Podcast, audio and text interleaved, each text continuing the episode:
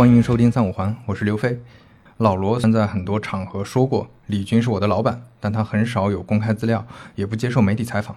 这次播客呢，算是他第一次公开发言，主要还是因为我之前机缘巧合的把他介绍给了曹薇，曹薇又把他介绍给了老罗，才促成了他们之后的一些合作。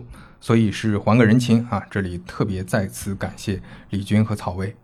为什么特别想找李军聊呢？因为虽然见过没多少次，但他是我很佩服的企业家，也是我经常提的浙商思维的老板里面我最钦佩和喜欢的一个。因为是上市公司的执行董事，所以很多公司和产品的细节确实不能多聊，所以这次聊的稍微有点务虚。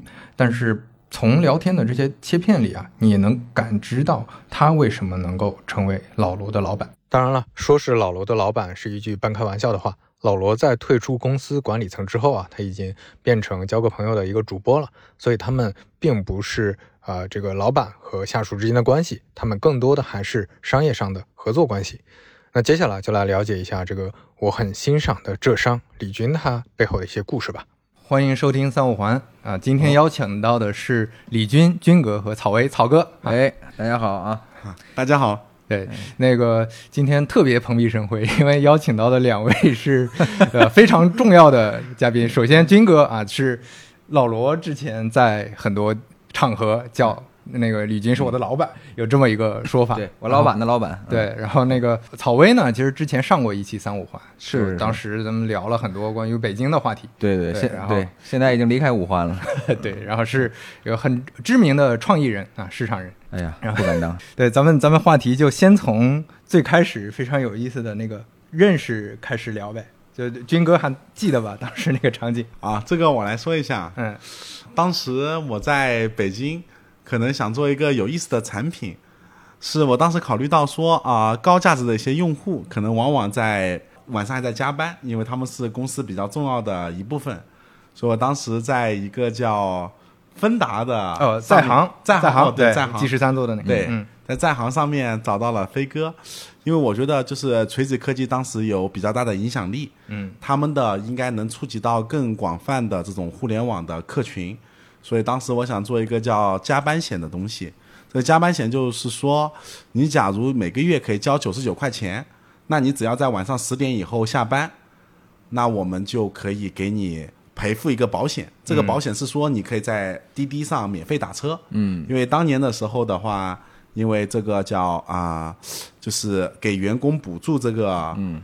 还没有这么普遍，通勤费，对对，通勤费还没有这么普遍，嗯，所以当时我觉得从这个获客可以获得一批比较好、高质量的客户，嗯，那这些客户可能就会衍生非常多种的需求，所以当年还想到说，是不是可以跟平安合作，给这些人卖一些人身的意外险，嗯，可以给这些人做一些其他方面的这些需求，嗯，但因为这些用户可能是啊，互联网比较流行的词叫叫叫什么？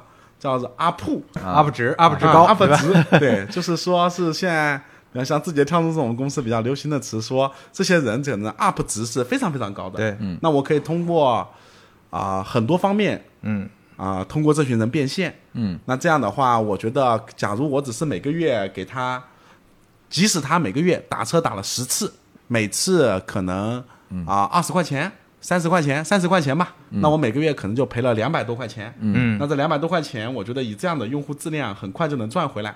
所以当年只是想跟锤子科技和和那个曹薇老师这边合作做一个这样的项目，做一个这样的项目呢，我就以很低的成本获得了北京中关村、深圳南山区这样最高价值的用户。嗯，然后这些用户就可以我通过其他的方式去做变现。嗯，所以因为这个事情，在芬达上找到了飞哥。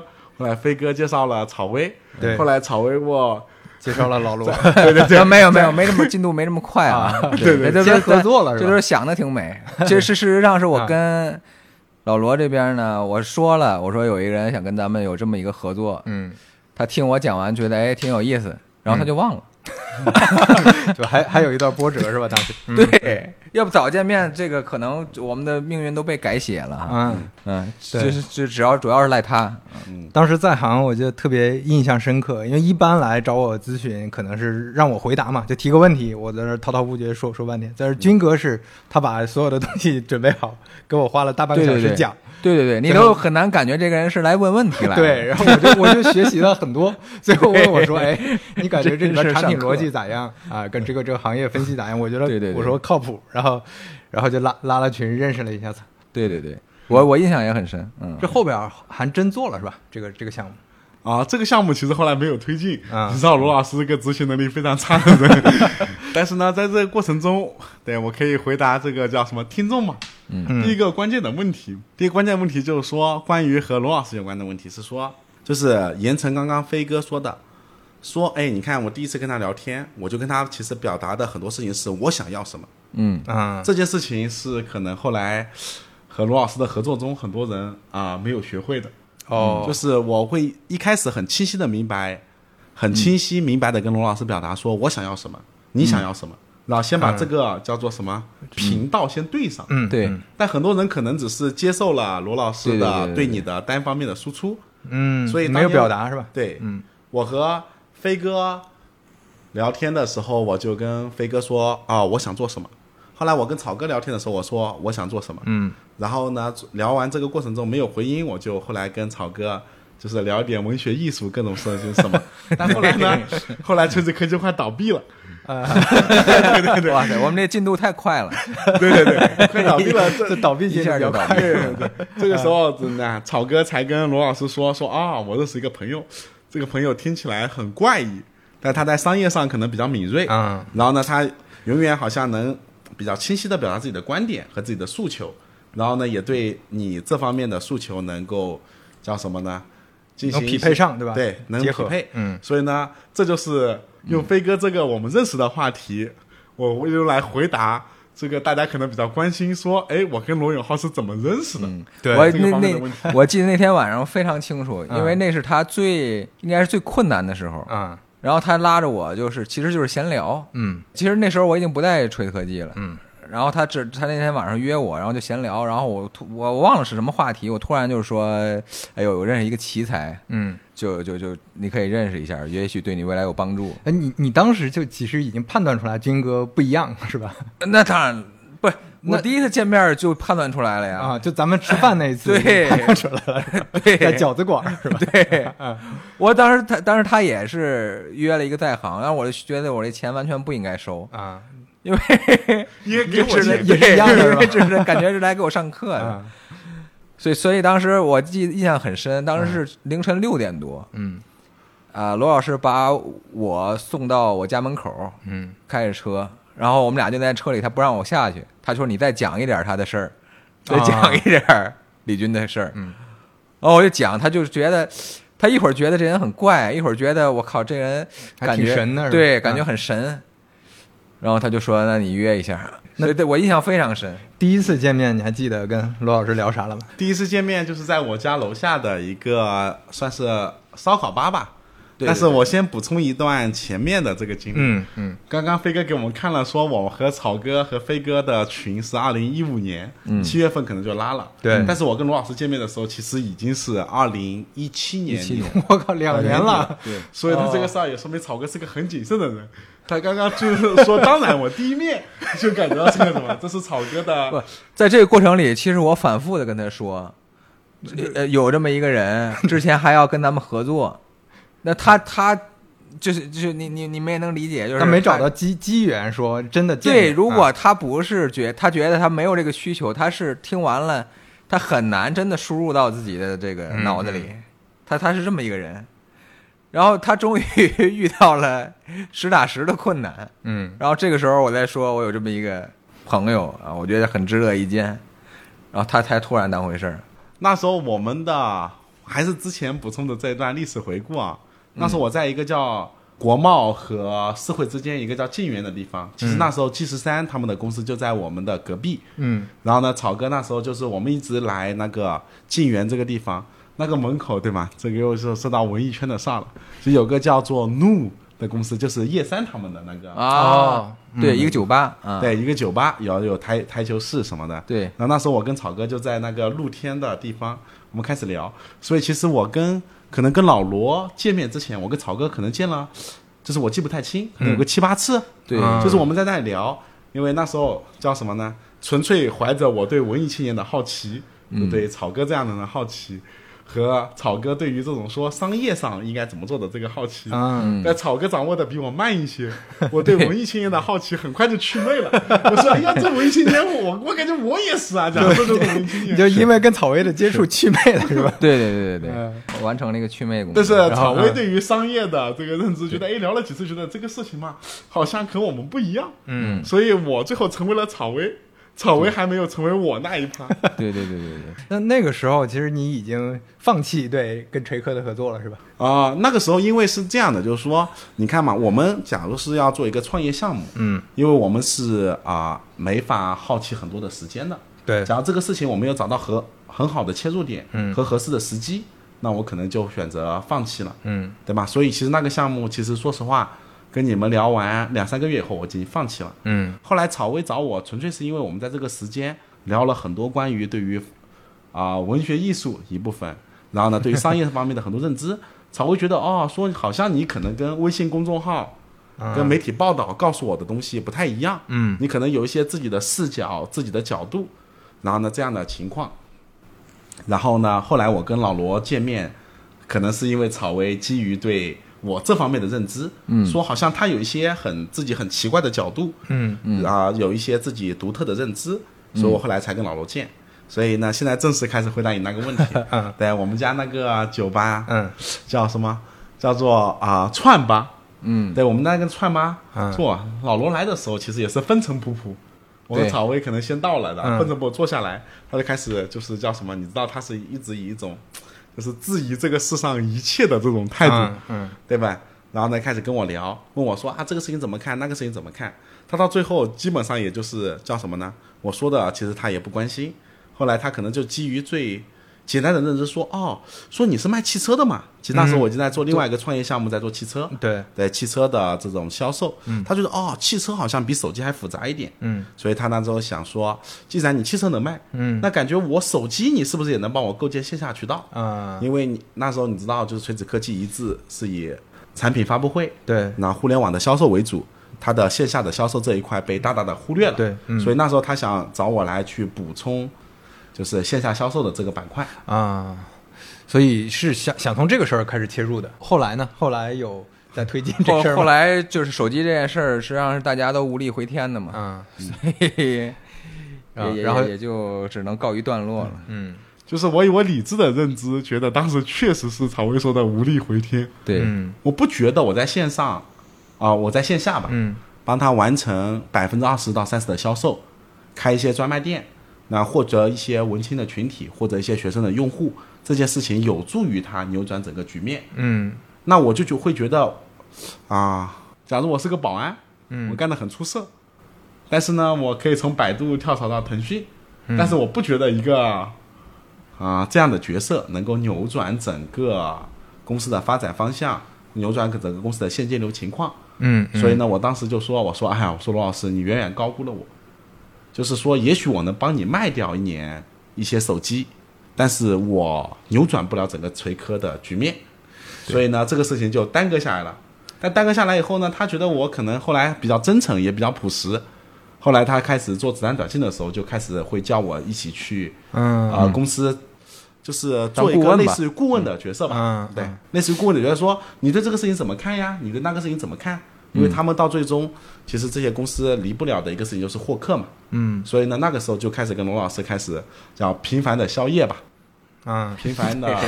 对对对对对。哎，那我我很好奇是，其实之之前很多人，比如说如果见到罗老师，可能觉觉得能跟锤子合作，那不管怎么说，先合作一把。但是你当时还是挺清醒的，你知道说这个事儿自己可能没法帮到太多，然后如果进去之后反而。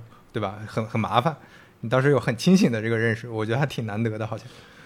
啊，我觉得这个是很多人可能很难掌握的一个技巧，但这个技巧其实特别简单。嗯，就是四个字叫设身处地。嗯，就是我和你一起合作，不是因为我喜欢你，而是我能帮你解决问题。嗯嗯啊，这点特别。假如我不能帮你解决问题，即使你是我偶像，帮我解决，让我获得我心理感受，但是你雇佣我，或者是你跟我成为合伙人，最基础的一个原因，不是因为我喜欢你，是因为我能补充你。嗯嗯，这件事情就是我觉得是我当年就有的认知。嗯，其实是非常朴实的道理，但是很多人可能一直对也没法掌握。是我感觉这也是到后面就你你看一直碰撞合作，然后到最后能能能在呃直播电商这个事儿上合作的最最顺畅的一个原因吧。嗯，对，就一直碰出来。嗯，我我挺好奇草薇，你觉得当时你你感觉因因为我知道之前咱们在锤科都是同事嘛，当时也能接触到很多人。各种各样的，就是五花八门的奇才，对吧？神人，那你你觉得军哥身上，当时你就能体感觉有哪些很不一样的地方？就他视角不一样，对吧？类似这种。对，第一，我觉得就是他所说的，他能把自己的想法准确的传达出来。其实这个就已经啊，我觉得，我觉得绝大多数人都不能啊，或者说不敢，不敢说自己想要什么哈。还有一种很重要的就是，他为什么能够跟锤子科技这样的公司，或者是罗永浩这样的人物有有保有这种合作关系，是因为他能理解一种并不常见的热情，并且他喜欢，他表达欣赏。我觉得这个是，我觉得这两者结合吧是非常稀缺的。我见过很多人，锤子科技在创业之初，有很多人就说我不要钱。我就让我去你那儿干活，这种反而很危险，是吧？对，但你就觉得这个人是靠不住的，对，因为他这种人，你你你不想解决问题嘛？对你也不敢跟他合作，是你你也不敢让他来公司，但是这种人你就知道他他其实是一个一个信徒，一个狂热者。但但是怎么说呢？啊，但是李军身上呢，他恰恰能理解这种呃，就是呃，在老罗身上的真正的那个闪光点，他又会抽离出来。然后去想在商业的这个维度上，我们怎么合作？我帮你解决哪些问题？我到底对你现在的状况而言有没有价值？他是有非常理性的这个判断，并且再加上就是说他对商业的这个敏感的程度，我觉得是因为呃李军比我还小两岁，但是我我就觉得我没有，至少是我的生活圈子里我没有见到过就是在啊商业逻辑上这么出色的人。所以，所以综合这些点都加在一起，我觉得这个是，反正我只见过这么一个人，并不是他在这儿，所以我这个言不由衷，是我真真我真的我只见过这么一个人。那那我觉得你这个眼光确实很好呀。不是，我觉得我觉得正常人都能看出来啊，是吧？对，所有锤子科技的后来的人跟啊李军这边打交道之后。都也能感觉到，对，无一例外都都能感觉到我说的。这个我补充一点，嗯，就很多人对草哥有不正确的认知。他在商业商业互吹，对，他通过叫什么呢？复读一年，考上了一个可能二三本的学校，嗯，但是呢，这一点可能说他对做题啊，他对高考啊，他对应试啊这种东西可能不是特别在行，嗯，但是有一点说他的很多人，我想用一个词来表达，叫敏锐度。嗯，这个敏锐度就是说，他对一个事情形成最原始，就是通过有限的材料形成最基本的认知和对啊形成一些基础的判断，这件事情很多人其实是不太容易迅速养成的。嗯，所以呢，就是草哥可能对很多事情的判断和认知，是因为他长期的阅读反思，然后呢所形成的这个事情。所以呢，就是很多人觉得啊，你看。草薇是一个做内容的，是个文科生，对吗？是个文艺青年，所以呢，确切说是个理科生，是 个非常失败的理科生。就看起来他写的公众号看起来是一个很感性的文科生嘛。所以呢，很多人的认知说是啊，他们应该是感性的，应该是什么呢？其实草哥身上逻辑的部分是高于感性的，非常中肯。对，哎，你你自己感觉是这样吗？就是你你你到对，因为我因为我崇拜逻辑。嗯，就是说，因为感性这部分呢，我认为哈，我天生就有，所以我崇拜逻辑，所以我看把逻辑看得比那些重要一些。对，就一般人的印象里，感觉所谓文化人或者呃做创意相关的、做市场相关、品牌相关的，应该是更感性思考的嘛。但是其实你你不是很对，但如果一个人只剩下感性，我就觉得这个人是个废物。就是因为他没有办法在真正的现实生活中创造价值。嗯，但他的感性、他的情绪有什么用呢？有什么价值呢？这这是非常至少是非常大的疑问。但是如果你是梵高，你的情绪有价值，但是因为我们这个世界接受了你的情绪，而且我们做的是一个商业的事儿，它啊对，天然讲逻辑嘛。除了这个部分，还有一个部分很重要的是说，很多人在找自己的同类。嗯，但是假如你是做一个兴趣社团，假如你是做一个类似于这样的事情嘛，这个时候你是很值得的，因为你会有一同有一圈志同道合的朋友。对。但是，假如你从事的是一个严严肃的事情，嗯，哪怕这个事情只是以拍一部电影，做一个商业或者做什么，这个时候其实你需要的很多部分其实是补充，应该是互补吗？大家，嗯，对，就是说草哥说这个问题，他说他天生娘胎里自带感性，嗯，这个时候他对理性的在乎程度，对吧？对于逻辑的在乎程度就会远远的高于一般人。我觉得这件事情其实也是一种对自己反思的结果。因为找同类其实本质上就是一种舒适区，嗯，对。但是假如是说我尝试跟那些跟我太不一样，但是又是我的有效补充的人合作，嗯，这个时候就是一个很好的叫做什么呢？对自己的过往的认知和对自己过往的经验反思的结果，就是哪怕怎么说，卢卡斯他再有天马行空的创意，最后说这个叫工业光魔的公司非常高超的技术。叫做什么呢？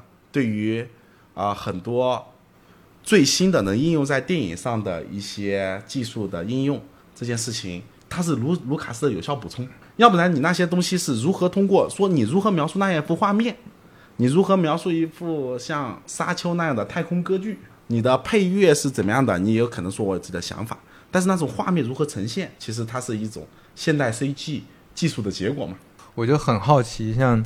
军哥，你之前的就刚刚才草薇说的那些，你对呃商业的认知啊，你对做事情的判断，怎么合作这些事儿，你是什么时候开始有意识的去积累经验，去去掌握这些认知的？是从大学就开始创业了，是吧？这是一个漫长的故事。嗯，我觉得很多的企业管理，它其实不是一个纯靠智力的活，它本质上是一种经验的积累。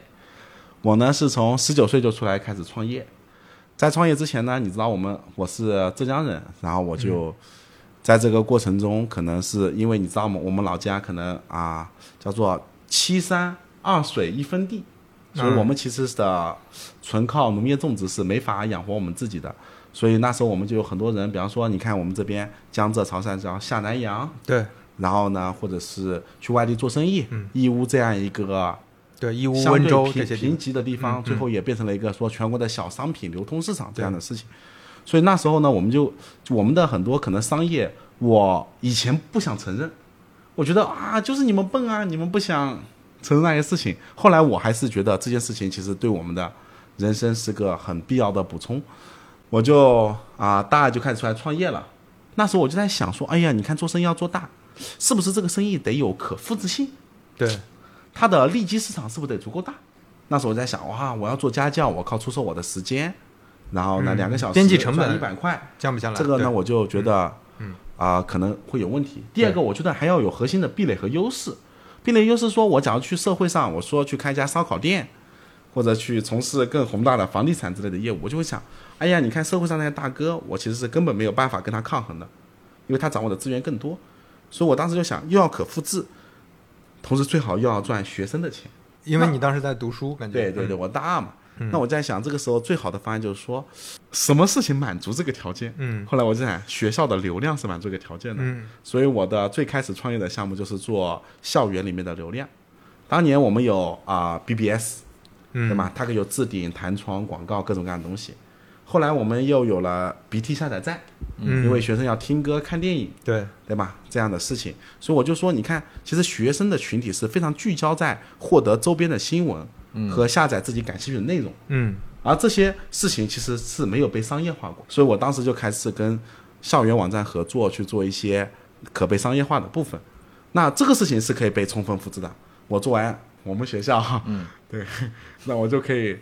去做复制嘛，可以，嗯，对，可以复制。我就当年有很长的时间待在南京，嗯，因为南京是中国可能九八五二幺幺高校最集中的一个地方，所以呢，这件事情就用来回答你的问题，嗯，就是我是如何起步的，嗯嗯。和大家想知道说这个人怎么了，这个人的第一桶金是怎么赚的。嗯，其实飞哥问了问题一，我 我附送了问题二，对，大概是这个情况。对，呃，对，李军一直都是这样的。你问一个问题，他能给你两个问题的这个 这个量。预判了你的预判。对，呃所以这个真的，我我我反正感觉我从我在大学的时候没有完全没有这意识。对，大学的时候我们看到的做生意的，无非就是囤点货，然后卖给同楼里的这些学生。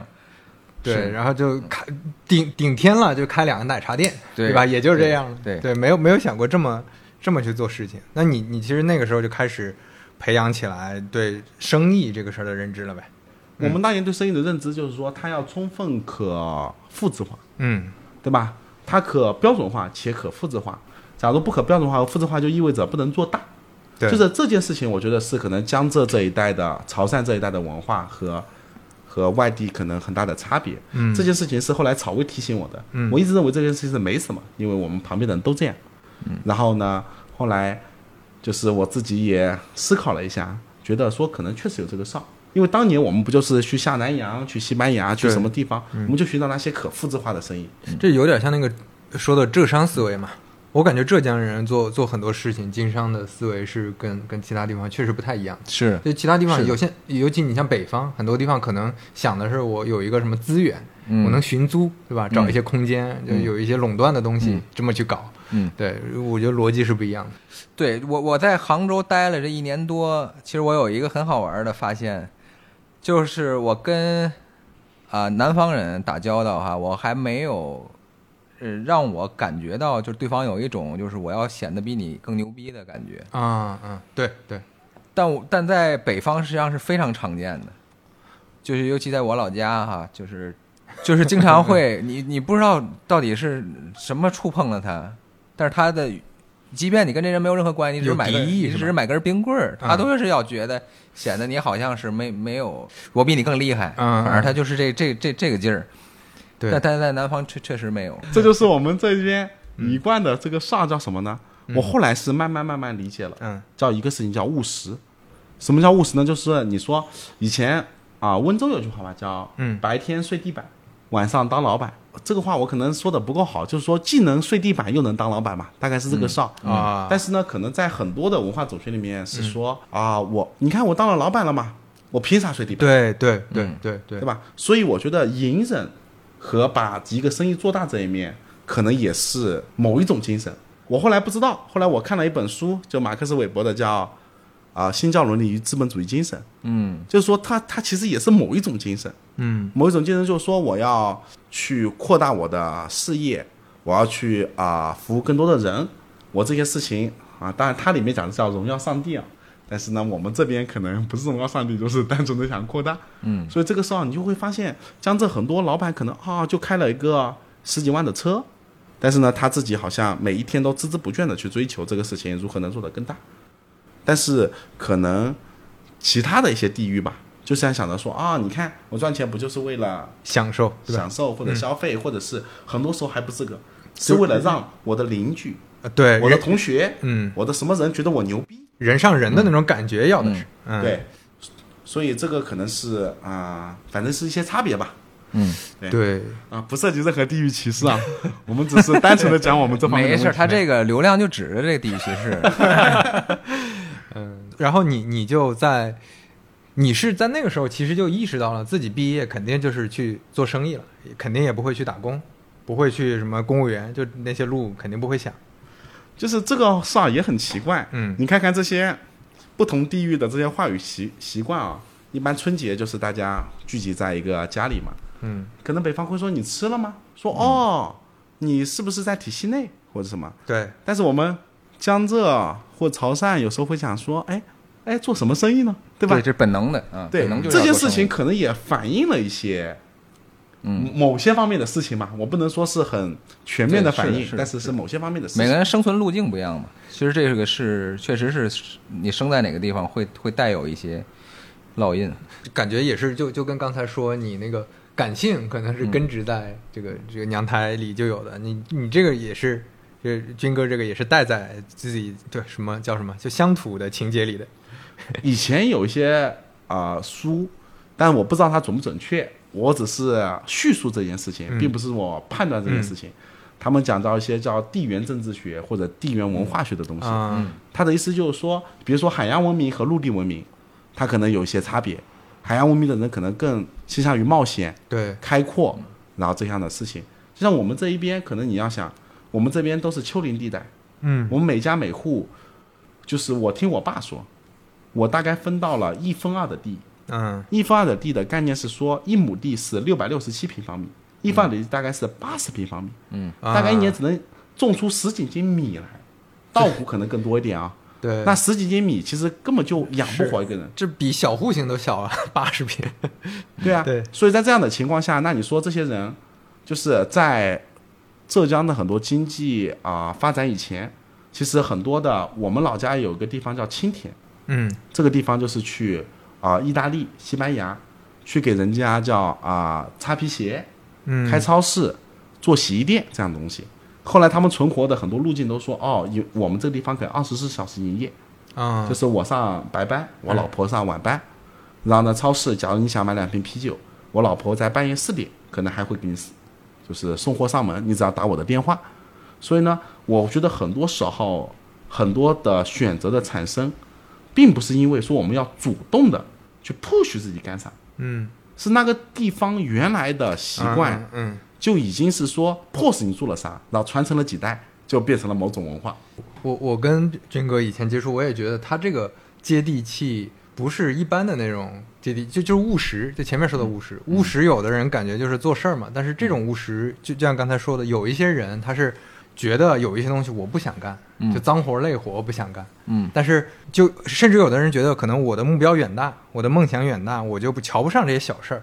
但是其实很多事儿是从小先干起的嘛。就哪怕说现在做做到大了，现在业务做得很大，其实有一些小事儿也也得做。就有一些比较脏、比较累的事儿，肯定也得做。我觉得这个是挺牛逼的，一般人可能 这个这是非常有意思。就是现在我们俩在这儿。就商量怎么夸李军，然后再问李军我们夸的对不对？对，对，这个风向我觉得可以啊。我也是第一次做节目，因为最早我认识的人就是飞哥，后来的时候草薇，然后呢再有后面的这些事情，对吧？所以像飞哥算是我们的结缘人吧。对对对对，这么说。所以，我我以前就是能躲尽量躲，能躲尽量躲的意思就是说，我们觉得啊，我们只要把事儿做好，对，没必要出来讲，我们不要做那个东西。但是呢，你看我跟草薇在一起这段时间，也学会了一些事儿，叫什么呢？叫做我不知道怎么说，就是就是情感 啊，是一件就是非常重要的，人和人之所以成为人人和人的一种连接连接点的这样的事情。对吧？我我我说不出草薇那些更草薇来更感性的哈。草薇来总结一下，对，呃，总结一下就是说，我们对飞哥就是叫什么投桃报李吧。对对对对，就是表示感谢。对对，可以可以可以。对，确实挺不容易，感觉你们平时也特别忙。我们现在录音也确实只能找找半夜。刚开开完会回来，军哥也对，是比较辛苦。有的。约完一会儿还约了人宵夜，对，咱咱们就接接着聊啊。就你，那你从大学出来之后就做那个汽车行业是吗？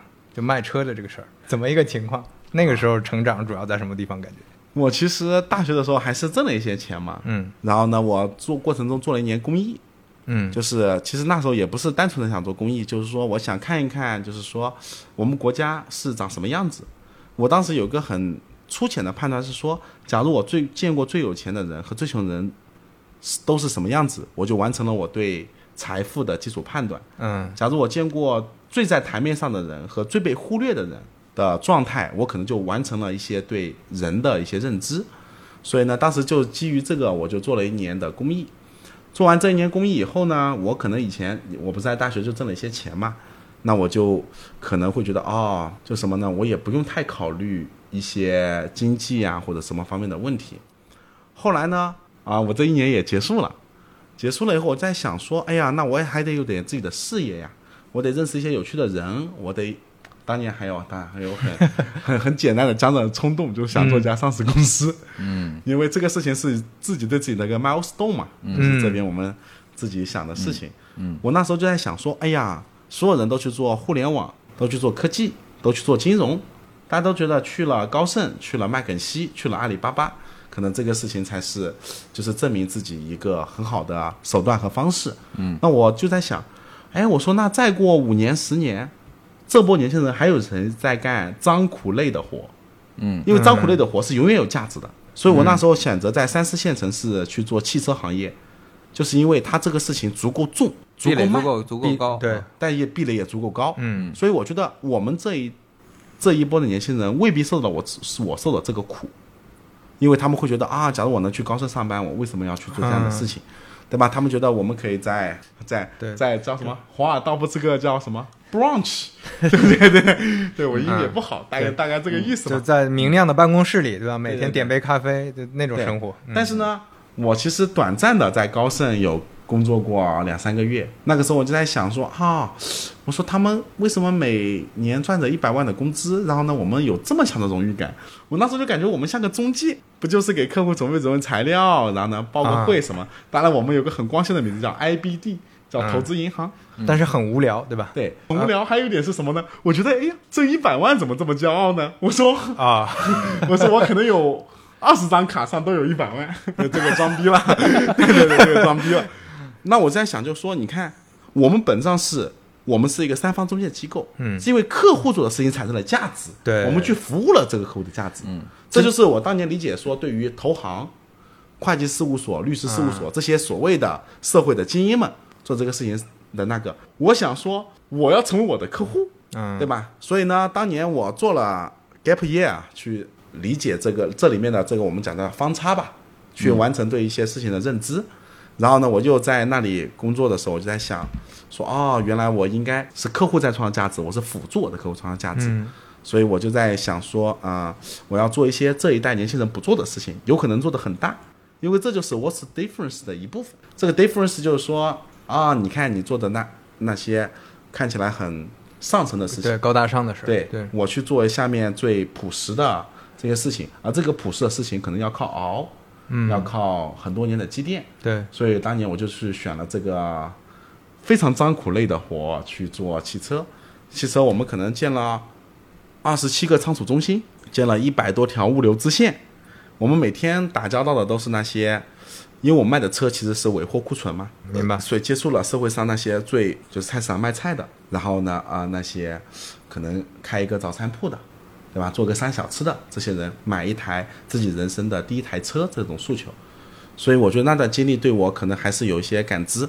所以呢，这里其实我可以补充一个信息，嗯，就是这是让我就是提升感知的一部分啊，就是我有一次在叫做甘肃白银。那一边的一个大商场的天桥底下发传单，发传单呢，因为他们老带我吃去吃兰州拉面，但当时他们不知道我是这个公司的老板之一吧？嗯，然后呢，我就在那里，我我吃拉面有点烦，因为我是江浙人嘛，我就说，哎呀，我们去吃个肯德基吧，就是跟我在一块的那些都是跟我年纪相仿的小朋友啊，然后呢，他们就所有人都不说话。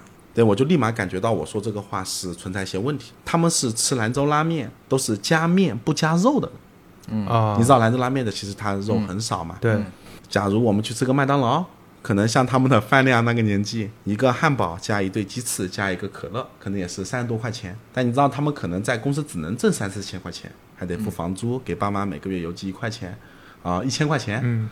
然后呢，这样的情况，所以那个时候我觉得那段经历对我来讲，不仅是创业的。初始，我也在感知，就是这个社会是什么样的，对吧？这些人，这这些人的生活具体的状态是什么？嗯，就是他们也怕丢脸，说啊，那我们就吃个麦当劳吧，就是所有人就不说话，就在那个天桥底下，我不知道这个词准不准确，反正就是说面面相觑，他们也不想驳了自己的面子，嗯，也不想说啊，我们就吃个一个麦当劳，所以呢，这样的情况就是说，我觉得那段经历，虽然你问的问我的一个事情是说我的。后面一个阶段的创业是如何开始的？嗯，如何经营的？嗯，但是我也回答你另外一个部分，就是是这么开始的。但是呢我在这个过程中得到的，嗯，可不仅仅是一个商业上的认知，嗯，我得到的对人的认识，嗯，就是这种这种如何感知这个很很动人。对对，这就是这些真实的发生在你身边，这些人的那种表情，这些人的表达，这些事情才是真正触动你的一部分。要不然你就所有事情都变成了冷冰冰的数字，就你看不到你下面基层的员工在做理解别人的生活。对，而且而且我觉得，呃，其实前面我也想提到，我觉得军哥很厉害的一个地方，其实也是共情。就你跟别人谈事情，除了刚才说的你要互补等等，其实很重要的是你得知道他是什么样的状态，他是什么样的生活状态、工作状态，他在跟你谈这个事情，他的诉求是啥？你怎么满足他的诉求？这件事儿非常需要共情。对吧？因为很多人他不会直接跟你讲嘛，愿意理解各种各样的人，我觉得这个是就是我们很难做到的。就包一，你这背后还需要一个包容度，对吧？对，呃，这可能是因为我们的出发点啊，比如说我也有这个意愿，是因为我我我自认为我是我是一个创作者的身份，所以我愿意理解就是更广泛的这个人群。那李军可能就是说他天然要做生意，他要跟不同的人打交道。嗯，那从这个维度，我觉得也驱使着他在在在这个 选择的面范围上，他愿意去接触别人的生活。你刚才说那个细节，你在当地发传单，其实也是为了体验嘛？因为你的本职工作可以不去发嘛，当然，对吧？啊，这个呢倒不是为了体验，我当时的原始出发点肯定是我在想，假如我自己不是最好的销售员。我怎么去立的一个销售导向的公司？嗯，所以呢，我肯定出发点是为了摸索一套 MVP 模型啊。但在这个过程中，为什么我尤其提到这一点，对不对？这就是我的老罗说我的恶趣味，说我明明看起来是一个每天拖鞋短裤，看起来应该常年在唱歌或者怎么样的人，嗯，但是我觉得我在内心我还是有一点自己的诉求。这个诉求是说，我想真实的活在很多这个氛围里面，很多人的这个。我就是我希望我跟他们是有一种相互感知和呼应的部分，嗯，并不是说我只是说，哎呀，我要做一个生意，我要赚多少钱，然后呢，我要让这个话呢说的有点装逼，但是呢，我提一下，就是王朔说，是不是我们我们国家里面有一部分人，他认为的牛逼就是赚一些钱，并且让傻逼们都知道。我不知道草薇有没有听说过这个句话？听说过，嗯，对吧？是，所以我那个时候就是，这也解释了我后来为什么跟罗老师合作，为什么我跟草薇是非常好的朋友。嗯，就是因为我身上除了那一部分以外，我还是想有这一部分真实让我感觉到温暖、真实的部分。嗯，就那些社会上所存在的真真诚的力量。嗯，而并不是一个说只是说啊，你看他他账账算的好清楚呀，他商业模式思考的很多啊。嗯，他会从一开始就开始考虑说啊，你看这个公司老罗离开怎么办？我觉得老罗并不会因为，对，这听众要听的部分，老罗并不会因为，嗯，我是一个把账算得很清楚，把商业模式考虑很清楚的人，才跟我合作。他必须有跟我呼应的某一个层面。对，他说我得知道说哦，李军是那个那的人，一个一个值得信任的人，嗯，对吧？有段时间他真的开玩笑说，他说哎呦，他说说什么你都能说两句。他说：“感觉你比我和草薇加起来读的书还多。”我我说这个我不知道，但是也有这种可能性。对，这可能性很高。嗯，就就刚才你你来之前，我还跟草薇在那儿说，我们在你不在的时候，也在也在也在讲你的好，想办法夸你。对，就是觉得有的时候就感觉你喝喝个酒回来，对吧？就又知道了很多事情。就有很多我们完全看不到的那个视角，对，感觉他的日程 安排就是喝酒喝酒喝酒，对，但一回来感觉信息量又又增大，对感觉我们很辛苦，结果人家喝酒的信息量比我们大，对。对。啊，我给你补充个细节，嗯，就是上次我跟草薇在车里聊天，在滴滴上聊天，我问草薇在看什么书。然后呢，他说看一个厦门的九零后的作者叫陈春成，嗯啊，然后呢，他写了一个书潜水艇，对吧？对，潜水艇，嗯嗯。然后呢，草薇说里面有两篇文章，啊，写的很好，一个叫《进山寺》嘛，一个叫《潜水艇》。然后呢，我就开始回来看，然后我看完以后，当天大概四点嘛，那时候我跟草薇十二点去的，就是我可能让助理就是到两点就把书买过来，然后我们在那看，我跟草薇说，哎呀，你看，我说他想象力很丰富啊。他在这种亦真亦假的过程中，给我们传递了很好的感觉。但我说他结构不完整啊，我说感觉他还是写不了《百年孤独》这样的东西。就是我会给草薇说啊，你给我个东西，然后呢，我去做这个事情。这个事儿就是另外一件事情，不是意味着感性就执行能力不强。感性和执行能力是两条完全没有关系的事情。所以我就会跟草薇说，你看我在书上，我那时候还划了一些东西。我说你看，我觉得他非常有才华。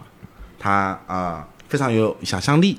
但是我说说啊，这我说他假如能把结构写得更完整，更像一个，对，我不知道怎么表达，反正草薇接着说吧。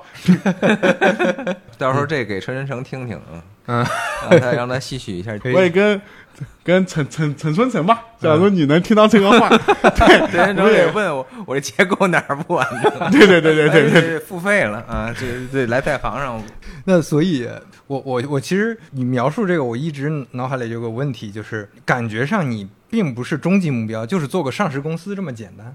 你肯定目标里面还有很多这种，对，你你会感觉你很很重要的动机在哪？就是你你这么积极和主动的了解这么多信息，接触这么多人，做这么多事儿，你有一个想过这个吗？宏观叙事呢，会显得有些唐突和装逼。我现在短期的目标。就是就是直接不叫短期的目标，叫做什么？很直观的目标，就是我假如说我到了六十五岁，草薇还愿意跟我们这样人成为邻居，这个就是一个非常具象的目标。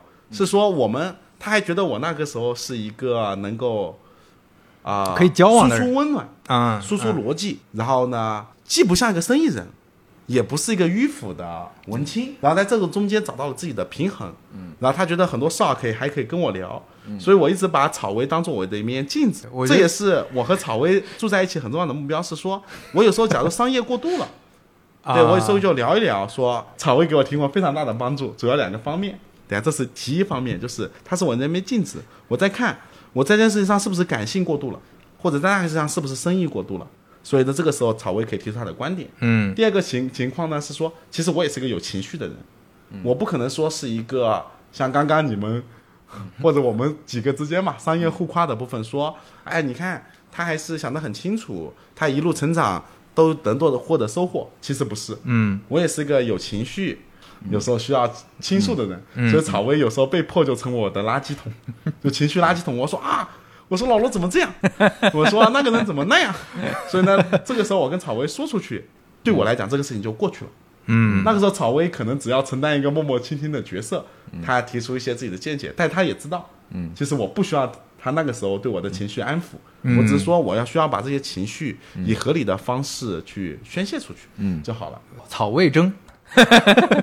对 对，我我觉得这个这个开头可以，挺挺好的。我我现在就发现，这样去评价你做一个事儿，你要是评价你做一个事儿，用那种很抽象的，说我到底要做一个什么东西，是或者说我想成为什么人，这个感觉不好评判。但是你说，对吧？以后草薇还看得起我，愿意跟我交往，对吧？草薇还能，当然看草薇看不起我，我也不在意。但是我希望更好的结果是说，他到那个时候觉得，哦，李军还是有那种少年气。啊，能能对这个社会有切身的同理心，嗯，然后呢，同时又有一套逻辑的方式去做了自己的事情。其实草薇可能希望我是一个感性的人，但希望他可能希望我做一些理性的事儿。对我，我也得最近想想，我主要是草薇怎么看我。汽车这个事儿，其实相当于是后来跟呃老罗合作之前，对一直在做的事儿。明白，然后后来那个在子弹短信那个时候做顾问，再到后来就合作做这个呃直播电商嘛，感觉这些业务里边其实还是最后找到更更契合和互补的一个点嘛。啊，这个我觉得呢，可能哎呀，有时候做事儿或者生活其实也像一场布朗运动啊，所以这个时候呢，我并不能说现在是一个说跟老罗的契合点，或者说这个事情眼前就是对的，我只能说，假如生活推你到这一步。或者很多意外的情况推到这一步，我就把眼前的事情做好。嗯，所以我不想说到现在到回溯这一步是怎么怎么来的，然后呢，现在就是一个好的结果。它是没法计划出来的，对吧？对，它不仅没法计划出来，我也不想假装，嗯，以往的发生这些事情都是为了某件事情筹备的。因为我到现在，对吧？草哥说我比他还小两岁，我的我我觉得我的人生还在徐徐展开的阶段，并不是一个说我到现在就要去回溯，然后去证明一个某个事情。就是这个事情就是一个最终导出的结论，所以我到现在也，我们并没有说想想很清楚，说是电子烟是直播电商还是是什么这个事情是什么，就是很多人总想从现在得出一个对以往所有的经验的总结和一步一步如何推到现在的结论，但我不这么看，我觉得只是机缘巧合把我推到这一步，那我每天要做的就是把眼前的事情做好。我觉得这个心态特别好，尤其在在在这种。业务蒸蒸日上，做的相对比较，我觉得世俗意义上已经也比较成功的时候，还能这么一认识问题。其实我们每个人都不得不这样，只不过呢，有些人没认识到，对吧？对，很多人有妄想，他觉得呃我要做成一件事儿，让我八十岁的时候我可以用这件事吹牛，但其实不会的。我我们确实能做的就是抓住，可能抓住一个机遇，或者做好手头的事儿。你这这世界太随机了嘛？啊，我前段时间看了一句话，就是我们不要活在宏观的框架那种就是盖棺定论的逻辑里面，我们应该是每天很真实的感知每一个人，和每天很具象的做好每件事情。然后呢，这样的情况就有可能使我们能够叫什么呢？每一天都在进步，因为那种大的框架和逻辑覆盖下来的时候，有时候会自己哄骗自己，去走向了某一种。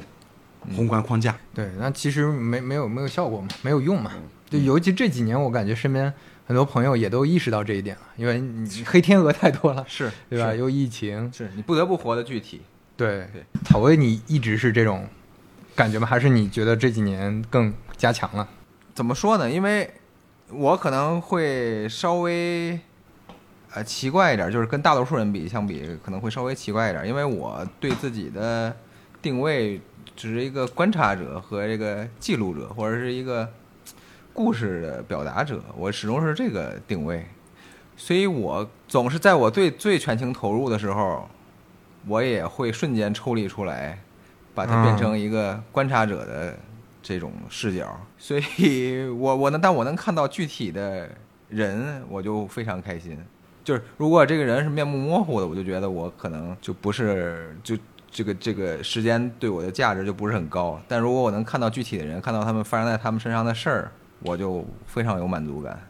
可能我不跟大多数人不是特别一样的这么一个一个一个点吧。就你一开始就是这样是吧？所以我其实并不是像他们，就是有很多职场中的人会规划自己啊，未来五年我会怎么样怎么样。嗯，我其实很少做这种事儿，就是我从来没，我也没有不会为此焦虑，我也不会为此筹划什么。但我愿意去选择一个激动人心的方式，我愿意参与，然后我也会全情参与，但我可能很快就抽离出来，变成一个观察者。对，可能我没有什么典型性，能一直保持冷静吧，在很多时候。呃，就说实话，我现在的工作呢，他也没有给我机会让我不冷静，我不得不冷静，因为我如果都不冷静了。我身边的人就会崩溃，就是我见过崩溃的人太多了。但我可能会，我有可能确实是不是特别容易崩溃了。啊，就就因为你做的这个事儿，它本身就不是一个标准化的事儿，它不是一个就是你按部就班就能搞定的事儿，它里边有太多随机因素，太多人的情绪，对吧？对对对，呃，对，可以可以，这是一对，可以这么说，这是一方面，嗯。你你刚才举的那个例子，比如说你觉得面目模糊有什么？就就就像我觉得大家都不是活得很认真，我觉得我跟他们在一起就没有什么必要。我看到的是假的东西。比比如说呢，再具体一点，就比如说，如果我觉得哎，我跟你工作，这个人是个机器人，就是说啊，你交给他一件事儿，然后你就知道他要怎么做。嗯，然后他是他是一个，他也没有什么变化，也不不不想不会想我要在哪些方面有突破。或者是干脆连情绪都没有，那这个就就是我就记不住这个人。就是我们现在做传播不都是要记忆点吗？如果这人我就干脆我就记不住，那我就跟他在一起啊，我就觉得我的时间可能被浪费了，因为我从他身上我得不到，就是我观察不到任何东西啊。那他就是一个面目模糊的一个人，那我的就对我来说，对我就不不不想这样。我们就再再聊回来说现在。这这几年的合作之后，你你会有什么新的认知吗？跟感觉跟以前不一样的？我的认知可能主要是一个方面。嗯，对我一我常讲三个方面，但其实这个真的只有一个方面。对，李宁开口就是三。对对，我先说三点。我说三点。对对对，这一个方面就是说什么？我开始觉得啊，整个世界或者使所有人都是很丰富的。然后呢，我们要承认这种多样性的存在。以罗老师为例，他给我了一个巨大的压力测试，嗯，就他投喂给我要处理的问题，嗯，是一到方方面面的。对。然后呢，我们也是进入了一个全新的领域，然后呢，我们要处理很多很新的问题。但是这个情况下，就是我现在接触到人，接触到的少，我就会觉得是非常非常的多样化。我以前觉得啊，不应该就这样吗？不应该就那样吗？所以我现在开始会关注每个人很具体的诉求。嗯，我开始关注每件事情可执行的方案。所以呢，这个事儿，总而言之，就是回来这句话，就是说，人可能也是很丰富的，事情可能也是很复杂的。但到最后，你要承认这件事情的存在。我我现在就不太会轻易说，哎，不应该就这样吗？不应该是那样吗？那我们就没有在承认人的丰富性，那没有在承认世界的复杂性，对吧？所以我到现在开始说，呃，我是个话挺多的人，嗯，但是我到现在开始学会聆听，你们到底是怎么样的？就是我先渴望自己掌握充分多的事实根据，嗯，而不是更渴望表达自己的某一种观点。啊，今晚不一样，我喝了酒，又是草薇在，草薇在我就很放松，因为草薇会给我查漏补缺，但我不知道我这单一方面说的怎么样，对，草薇来补充啊，该我补充了是吗？对，我这这个呢，我我是非常同意，就是我我常 就这么总结，我常这个总结好不好？我常跟人说，就是我说呢，老罗和李军是两本书。我说我就天天看书，我说我这工作就天天把两本书一打开，我就天天看书。而这两本书之间可能还有一些什么，是这这个有一些关关联，然后就要对照着看。所以我就觉得，我觉得很好玩儿。我觉得这个是对对我个人而言也是一个非常难得的这么一个契机。同时，就我的生活、我的工作啊，我的工作包括我的生活当中有两个非常有厚度的人，嗯。同时出现，那这两个都是非常鲜活的人，而且厚的内容不一样，对，或方面也不一样，嗯，然后我就觉得非常有意思。当然，这过程中可能不光是有意思啊，可能也伴随着痛苦。但是，就他他他总结起来、回忆起来，就是非常有意思。我觉得，呃，李军说的就是说，我们要理解人的不同啊，理理解这个世界的复杂性、多样性。我我我也是越到这个成长的过程中，我也是越来越对。呃，复杂性这件事儿就感到迷人。我我觉得这个是成人和成年和未成年之间的区别。就成年意味着你能理解现实的复杂性，啊，你不会是一根筋的判断这件事儿是对，当然有绝对对的，有绝对错的事儿哈，啊，不是说那种绝对的相对主义。我是说有很多事情我们要理解一个现象，或者理解一个人为什么这么做，那可能他的原因是非常非常复杂的。就是我觉得这个探索光探探索这一点，我觉得它足以成就一个呃，我说我说宽一点，单就理解人的复杂性这一点，我们就足以成就一个好的产品，或者好的作品，或者一个好的公司，我觉得是都有可能的。因为到到这也是为什么我们到今天仍然有机会继续去啊创业，或者继续创造一些新的东西，就是因为人的人太复杂了，那我们远远没有探索完。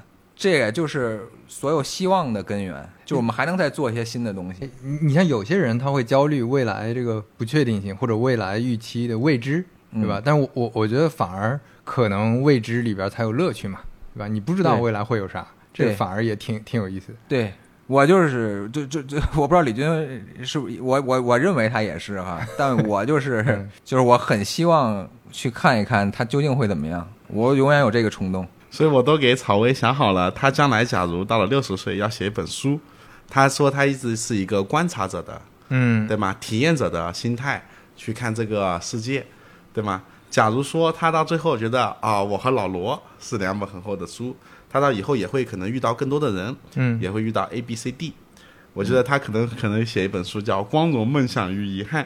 嗯，这样的一本书，说这是他这跟那个枪炮与玫瑰是是这，对对对对，就是原来可能我我觉得只叫光荣与梦想，但我到现在觉得这个事情一定要有光荣、梦想与遗憾，嗯，两面一定是。对，不仅是两面，我觉得这还是叫什么？以前叫做矛盾既是什么什么两面，又可以什么什么统一起来，但这个事儿叫做它没有遗憾的光荣与梦想，其实它就显得不那么完美。就没有一个对照，它就更对，就称不上光荣。对你没有遗憾作为参照物，嗯，你的光荣也没那么光荣了。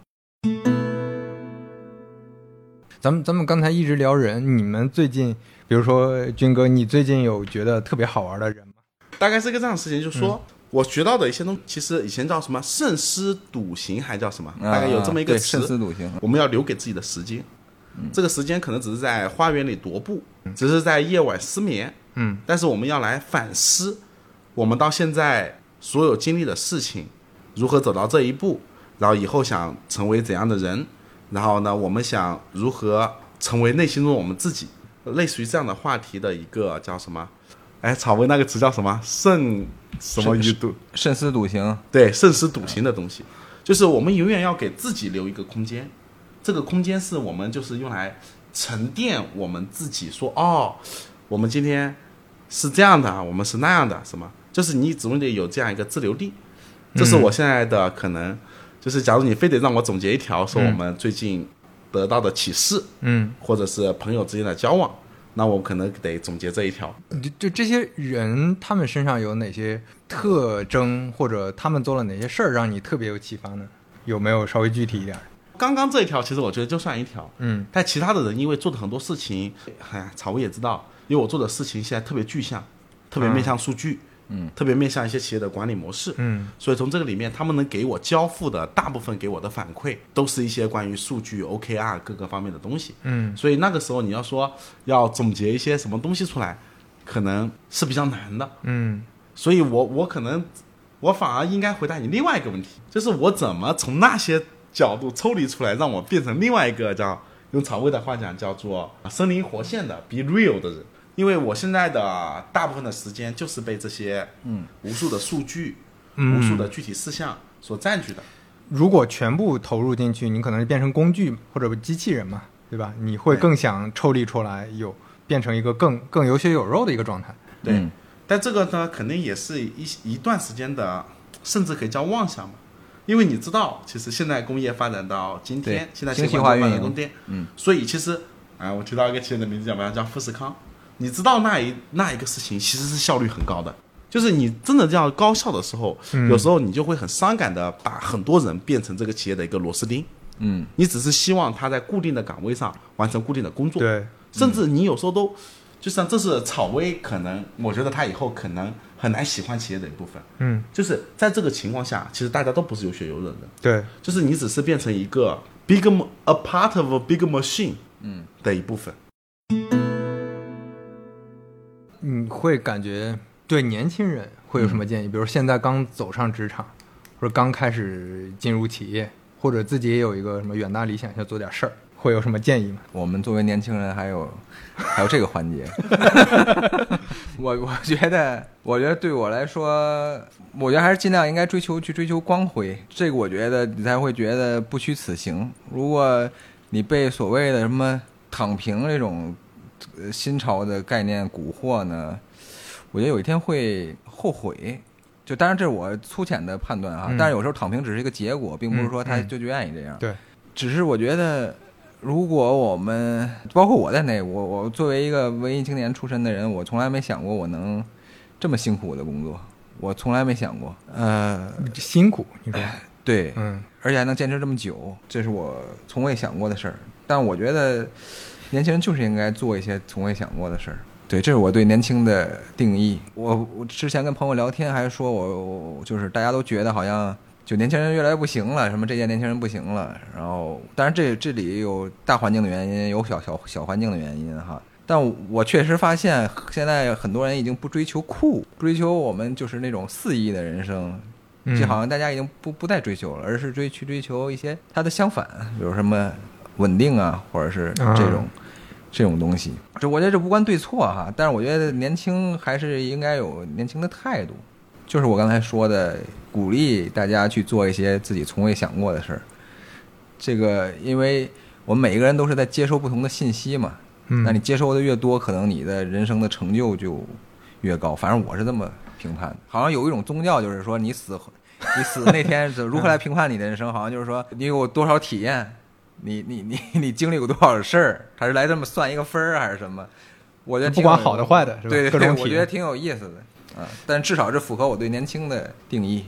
就是现在大环境不好，会有些人把这个，就比如说现在物质收入差了，或者没有这种暴富的机会了，没有这种很稳定的工作了，就当成说躺平和不尝试的一个理由。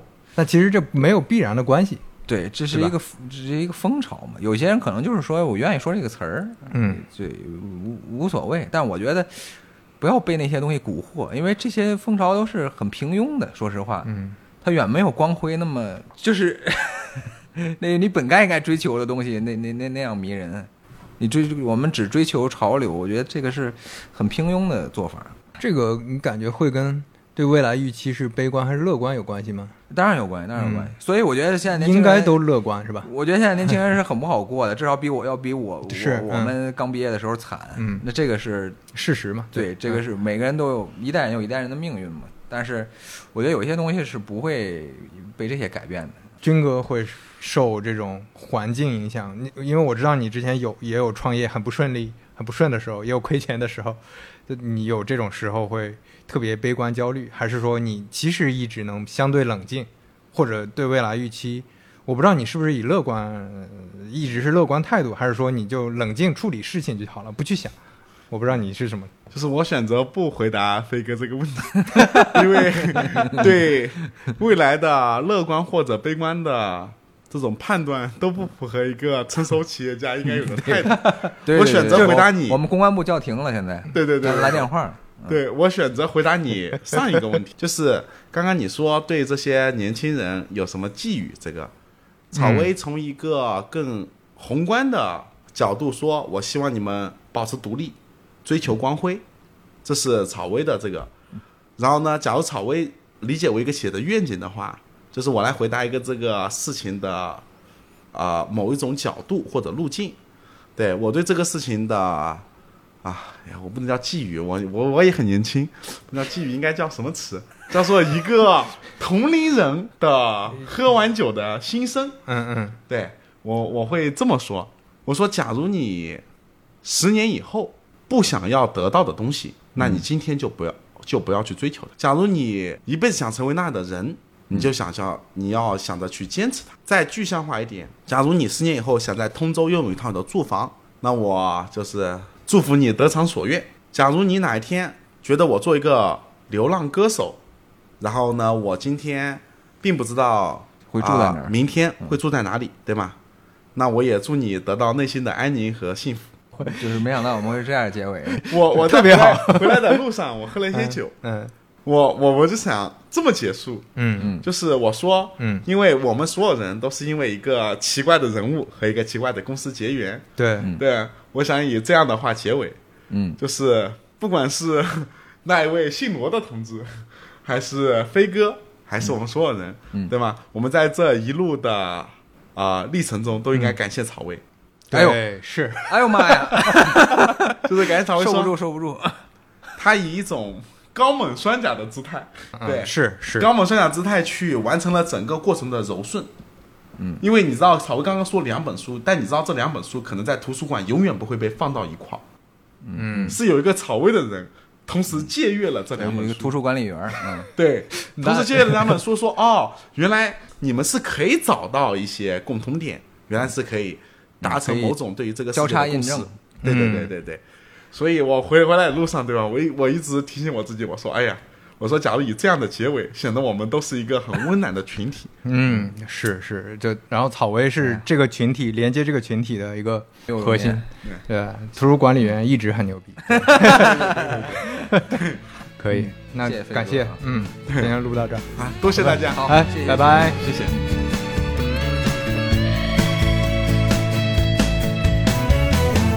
我每天在寻找答案，寻找每一个可能暗示的地方。有时等时间来衡量。欢迎在小宇宙、苹果 Podcast 订阅和收听三五环，也欢迎在评论区留言交流。如果喜欢三五环的话，也恳请能在苹果 Podcast、Spotify 或者喜马拉雅留下你的宝贵好评。下期再见。